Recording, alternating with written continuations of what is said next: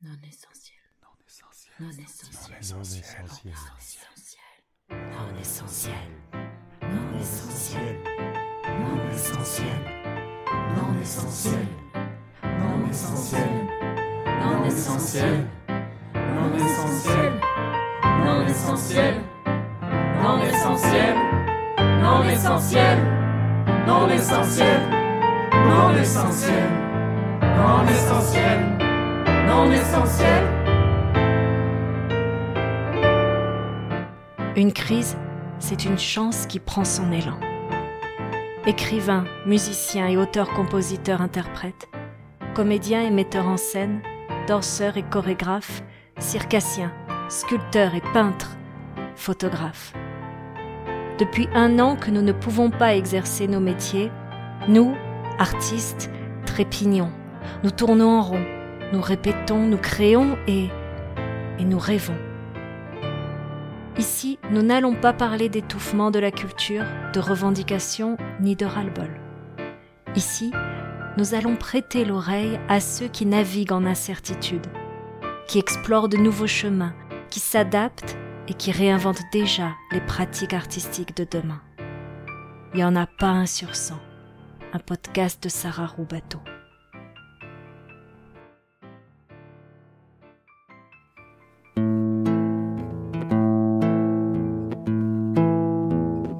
Pendant le premier confinement, il a été l'un des premiers à lancer sur Internet une vidéo où plusieurs musiciens jouent et chantent de chez eux.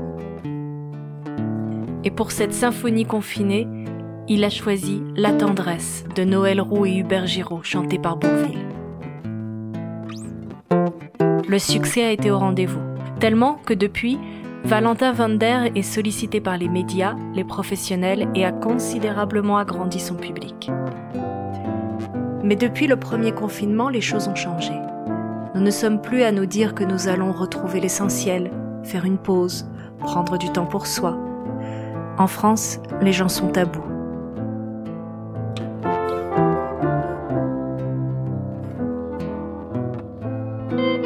Valentin fait partie de ces artistes qui ont eu la chance d'être accompagnés par des salles qui leur ont organisé des livraisons de chansons à domicile. Avec son succès sur Internet, cette période difficile a été pour lui celle de nouvelles ouvertures. En regardant cette vidéo, je me demande ce qu'il restera de l'esprit du premier confinement, de cette prise de conscience du précieux de la vie, du temps, du collectif et du retour à soi-même. Est-ce qu'il ne restera que de belles vidéos? Est-ce que seuls les artistes qui auront su percer sur Internet s'en sortiront?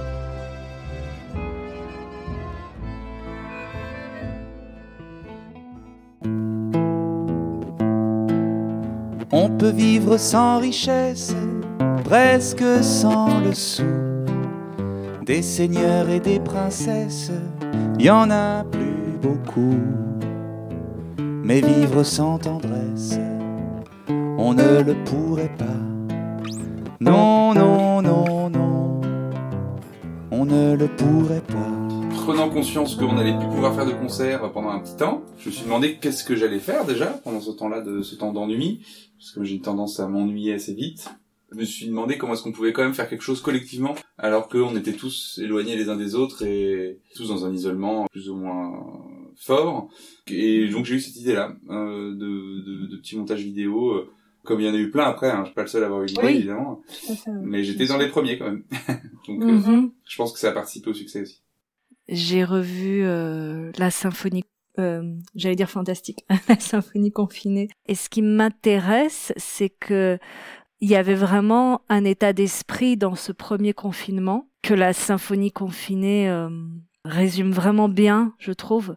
J'ai beaucoup aimé qu'on voit euh, qu'il n'y a pas de mise en scène en fait les gens sont vraiment chez eux dans des contextes très différents il y en a un qui a son chat l'autre qui est au jardin avec des rouleaux de PQ, euh, il y en a qui sont dans leur salon, il y en a dans leur salle de bain. Le, lieu géographique est toujours indiqué, ça montre euh, à quel point dans la diversité de là où on vit, que ce soit un petit appartement, une maison à la campagne, on se retrouve tous dans la même situation. Je trouvais que c'était ça qui était magnifique. Ce qui m'intéresse en fait, c'est de savoir pour toi Comment tu vois l'évolution entre l'état d'esprit euh, qu'il y avait à ce moment-là et puis au confinement 2 et puis maintenant qu'on est rendu au confinement 3 euh, Comment tu ressens, comment tu vis ça quoi? Ce qui est sûr, c'est qu'à l'époque, on avait l'impression de vivre euh, quelque chose d'absolument exceptionnel. Maintenant, on est rentré quand même dans une certaine habitude. Hmm. Au mois de mars, c'est tous choqués par ce qui venait de se passer et il y avait euh, un peu ce côté, euh, ok, on s'arrête tous pendant... Euh, alors à l'époque, on pensait que ça allait durer 15 jours, 3 semaines. Il y avait un côté positif dans tout ça, dans le fait de s'arrêter. il y avait un, un aspect rassérénant d'une certaine façon. Je pense que la lassitude a pris la place. On contourne beaucoup plus les règles. On est quand même beaucoup moins stressé par le virus. Euh, L'année dernière, moi je me rappelle, j'étais parti de Paris avant le confinement sans descendre de ma voiture, euh, sans, sans oser aller aux toilettes, sans toucher rien. Après, je suis arrivé chez mon père, on a resté 15 jours à distance. Enfin bon. Ça s'est imposé le choix de la chanson? Assez vite, ouais. Hum, j'étais euh, j'étais chez moi là avant de partir justement et je me suis dit quelle chanson pourrait euh, canaliser l'énergie euh, que je ressens et de transcender justement le, la lourdeur de la contrainte euh, de manière créative. Et j'avais plusieurs idées de chansons, dont euh, celle-là. En la chantant pour moi, ça m'a paru vraiment évident. Vraiment, vraiment, le travail est nécessaire, mais s'il faut rester des semaines sans rien faire, eh bien on s'y fait. Mais vivre sans tendresse temps vous paraît long, long, long, long, long. Le temps vous paraît long. Ça s'est fait en 15 jours. Qui ont ressemblé à, j'imagine, de, longs, de longues heures sur ordinateur. Oui, oui, oui, beaucoup. Alors moi, moi c'était parfait parce que j'ai un, rapport un peu obsessionnel aux, aux choses, donc c'était très bien.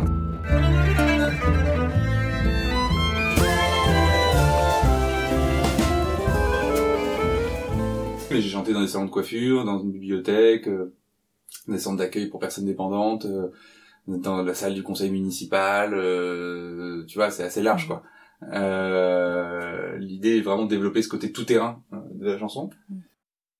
Ce que je faisais dans le Berry, c'était des livraisons de chansons à domicile. Donc c'est un concept qui a été lancé il y a quelques semaines, mois, par différentes salles de spectacles en France pour transcender justement l'impossibilité d'organiser des concerts, même à domicile.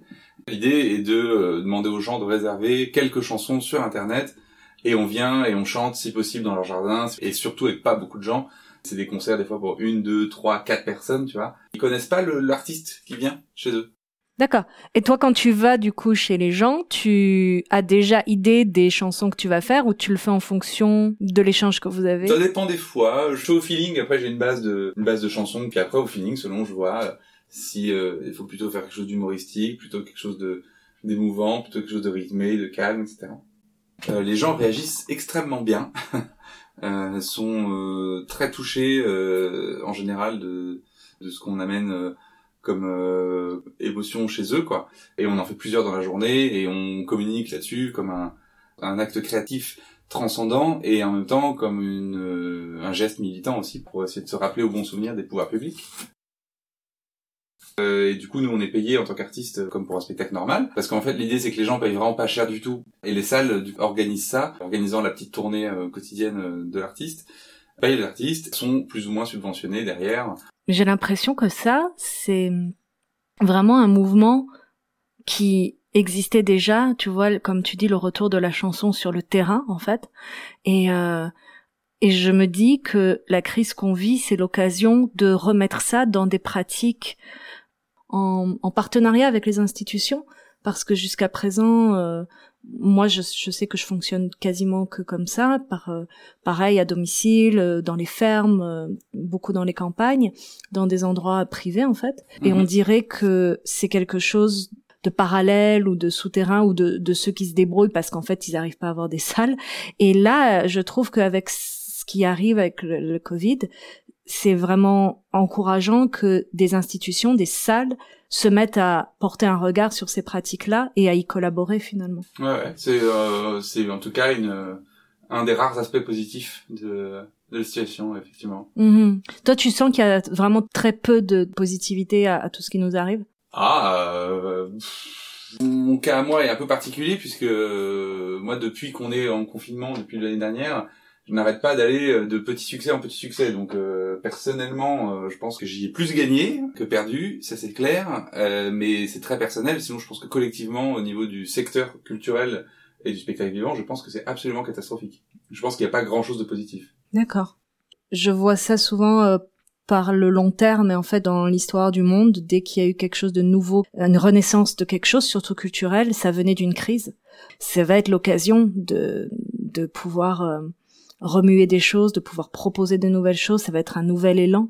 Moi personnellement, j'ai pas hâte que tout redevienne comme avant, j'ai surtout hâte qu'on puisse ensemble imaginer des nouvelles manières de faire, reprendre évidemment les spectacles évidemment en salle mais mais qu'il y ait d'un coup une prise de conscience et il me semble que cette prise de conscience elle a malheureusement lieu que dans les crises. Ouais, bah, j'ai moi j'ai un peu peur que la prise de conscience elle soit un peu euh, contre nous quoi, acteurs de la culture, tu vois. Mm. Je suis d'accord avec toi sur le fait qu'on pourrait voir les, les choses autrement.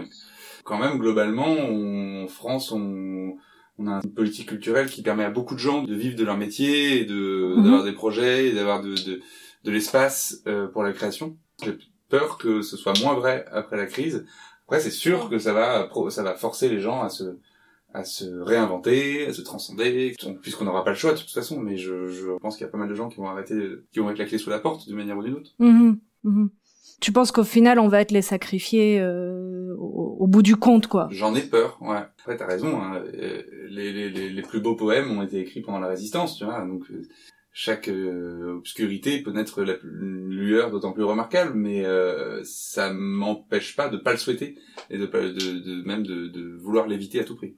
D'accord. C'est plus au niveau de surtout des pratiques parce que je pense qu'il y a aussi un rapport au public de par l'absence là de la bah, de, de, des arts. Euh, on réalise c'est tout le paradoxe, c'est-à-dire on est considéré comme non essentiel par la politique gouvernementale et le fait même de dire qu'on n'est pas essentiel et de se couper comme ça, de n'avoir aucun plan euh, de réintégration des spectacles, par exemple, ben, les gens se rendent compte à quel point on est essentiel. Et peut-être que ça serait l'occasion justement d'avoir un autre rapport à notre public parce que on comprend que hum, à côté de beaucoup d'autres biens de consommation, euh, on passe souvent à la trappe, même dans le rapport au public. Tu sais comment aujourd'hui on arrive à vendre la musique, la chanson, les systèmes de streaming où on a où les gens payent 10 euros pour avoir de la musique illimitée, nous on touche des centimes, enfin des choses comme ça. Où je me dis ça va peut-être être l'occasion de partager à nos publics ces réalités et, et d'essayer de trouver d'autres manières de faire parce qu'ils vont peut-être être plus réceptifs à notre euh, conditions. Ou bien, peut-être pas du tout, parce qu'ils vont être tellement dans leurs problèmes à eux. Ouais, moi je crois plus à ça, malheureusement. Quand la vie impitoyable nous tombe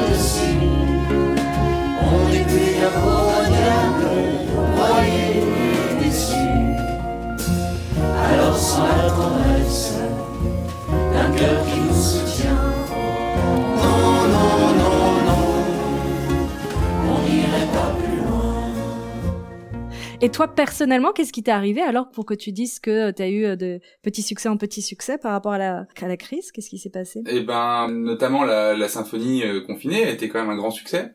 Mm m'a vraiment propulsé euh, sur le devant d'une certaine scène médiatique, tu vois. Mhm. Après, avec mon groupe Les Goguettes en trio mais à quatre, on a refait une, une autre chanson qui a très très bien marché, plus humoristique. dans le mois qui a suivi, plus j'ai considérablement agrandi mon public. Euh, il y a plein de gens qui ont commencé à me suivre, à me découvrir. J'ai été très très sollicité par les médias, euh, par les professionnels. Je j'ai intégré plein de réseaux et de cercles que j'avais euh, complètement ignorés jusqu'à présent. Et mhm. c'est très agréable. Il y a de plus en plus d'artistes comme ça qui d'un coup émergent uniquement par Internet en fait. C'est la meilleure façon de, enfin, voire presque la seule façon de percer aujourd'hui. Moi, j'ai grandi avec Internet, donc euh, ça me choque pas trop. N'importe qui, être chez soi, euh, et euh, si on fait quelque chose de, de joli, d'intéressant, euh, on peut être remarqué, et, sans beaucoup de moyens, en fait. Et ça, je trouve ça chouette. Je trouve ça assez juste. Mmh. Euh, J'ai pas l'impression que ce soit tout le monde qui fasse quelque chose de beau qui puisse réussir parce qu'il y a tout le packaging de communication qu'il faut qu'il marche. C'est-à-dire que tu vois, il faut avoir une belle vidéo bien présentée, où il faut un beau montage, où il faut, euh, tu vois, savoir s'y faire avec les réseaux sociaux. Moi, je, enfin, j'ai déjà vu plein d'artistes qui, quand tu les vois sur scène physiquement, tu vois, euh, c'est incroyable ce qu'ils envoient, mais dans la communication sur Internet, bah ils ont pas des belles photos, un beau site, un bon look, un, euh, la chat sur les réseaux sociaux parce qu'ils sont, tu vois, dans une autre démarche. J'ai souvent fait les tests sur les réseaux sociaux de mettre euh, des choses que je trouvais euh, puissantes versus une photo de moi qui sourit et quand tu compares le nombre de likes, tu comprends que tu rentres dans un monde qui est le monde de la communication sur internet qui fonctionne pas avec les mêmes règles que quand tu as un public devant toi et qu'en fait t'as plus que justement ton travail, ta voix, enfin ta guitare pour aller les chercher, tu vois. Pour aller chercher les gens sur internet, il faut autre chose aussi. Et là, je je sais pas si c'est juste justement parce que tu, tu utilisais le mot juste. Oui, bien sûr. C'est euh, c'est après c'est sûr que tu vois le côté montage, belle vidéo, etc. Ça fait partie du, pour moi, ça fait partie de, de l'enjeu esthétique, mais comme sur une scène, enfin, je vois pas pourquoi est-ce que l'attention qu'on met sur scène, on la mettrait pas sur une vidéo qu'on poste sur internet. Je dis pas du tout qu'il faut pas le faire, je dis juste que c'est un, un tout autre métier. Et euh, pour moi, la mise en scène, elle fait complètement partie de la création sur les sur scène en fait. Un spectacle, je le construis vraiment comme du théâtre en fait, dans lequel il y a de la chanson. Donc euh, un mouvement que je vais faire ou un, évidemment des accessoires, euh, les costumes, va tout, c'est c'est le cœur même de la création aussi. Mais c'est vrai que faire un montage vidéo, euh, travailler la légende, les, les, les mots-clés, les choses comme ça, c'est complètement autre chose. C'est une démarche créative pour ceux qui aiment ça. Mais c'est vrai que il y a une exigence euh, comment faire un site internet, comment attirer l'œil du de l'internaute, c'est c'est tout un nouveau monde en fait dans lequel on doit passer euh, beaucoup beaucoup beaucoup beaucoup de temps.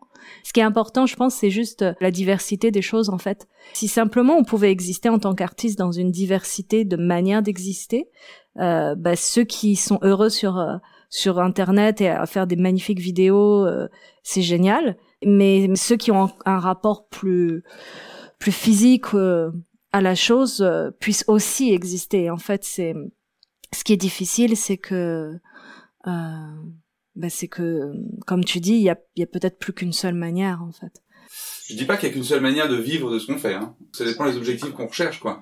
Je pense qu'une autre façon aussi de s'en sortir aujourd'hui, c'est de faire des choses diverses mm-hmm. et de pas rester cantonné à un, euh, à ni à un style, ni même à une seule pratique, euh, de, de, vraiment d'ouvrir euh, des, des, champs créatifs en permanence. Pendant très longtemps, euh, je m'en suis complètement foutu de tout ça et je vivais très bien euh, et je faisais mes spectacles et euh, je jouais chez les gens je, je, des fois j'étais programmé dans le festival j'avais plein de projets plein de spectacles différents plein de groupes différents. On peut vivre sans la gloire qui n'approuve rien. Être inconnu dans l'histoire et s'en trouver bien. Mais vivre sans tendresse il n'en est pas question non, non, non, non, il n'en est pas question. Quelle douce faiblesse, quel joli sentiment, ce besoin de tendresse qui nous vient en laissant. Tu communiques avec d'autres artistes par rapport au Covid là et, et à la situation, tu les sens comment? Bah, je les sens pas mal déprimés, pas mal désœuvrés, pas mal en colère. Euh perdu quoi. Et puis certains certaines qui aussi en, en profitent pour euh, écrire composer euh, créer euh, réfléchir à des moyens de faire autrement. Qui essaient de passer entre le les gouttes de, de l'amorosité. Je vois pas mal de créations audiovisuelles. C'est euh, vraiment, je pense, euh, la principale euh, mutation qu'on voit s'opérer. C'est quelque chose qui passe du, du spectacle vivant à la, à la vidéo, à, à l'enregistrement, au podcast. Tu vois, l'apparition des live streams, euh, des concerts en diffusion en direct sur Internet. Euh. Après, il y a, y a des opérations bah, comme celle à laquelle j'ai participé de de livraison à domicile, de, d'invention de, de, nouvelles formes, de jeux dans la rue. Quel modèle économique il y a quand on fait les, pour des créations audiovisuelles ou les concerts en streaming ou... Ça dépend. Alors, tu as plein de modèles économiques différents. Euh, ça va du du modèle euh, qui reprend le modèle d'un spectacle vivant, c'est-à-dire que Euh, Une production paye un artiste euh, ou un groupe euh, les, des billets que les gens achètent et qui, qui leur permet d'accéder aux concerts euh, en direct. Euh, Mhm. Il y a le, les concerts gratuits euh, qui sont rémunérés par la SACEM euh, au-delà d'un certain nombre de vues, je crois. Donc si tu fais plein de concerts euh, qui sont un peu suivis, tu peux quand même avoir euh, une certaine rémunération. Tu vois, je vais sans doute faire un live stream pour une salle de concert qui devait me programmer. Euh, mon spectacle est quand même acheté. Tu as des subventions spécifiques sur l'audiovisuel, sur la création de clips, sur euh, la création de contenu vidéo en général. C'est vraiment le domaine dans lequel on peut encore faire des choses. Et toi, tu es seul ou tu as une équipe? Ouais, j'ai pas mal de gens qui m'aident. Alors après, je suis très indépendant. J'ai monté une, une production euh, il y a dix ans. On est trois dans cette boîte de production là, donc euh, vraiment il y a beaucoup de choses qui passent par euh, par là. Mais j'ai aussi un label qui produit mes albums. J'ai bosse avec deux tourneurs qui sont aussi producteurs et avec lesquels on, on organise des tournées euh, selon les spectacles euh, concernés. J'ai des attachés de presse. euh, j'ai après je connais plein de régisseurs, de techniciens, de, de réalisateurs, etc. qui selon les projets ponctuellement vont bosser avec nous ou pas. Voilà, toute une petite équipe de créateurs, de créatrices, et avec qui je m'entends très très bien et qui sont très talentueux et, c'est comme une grande famille quoi.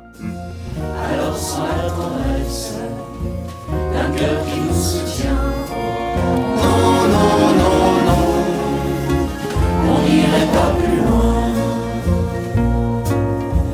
L'abbraccio di un bambino l'abbiamo reso felice. Se marcha la tristeza al verlo así vivir. Ay Dio mio,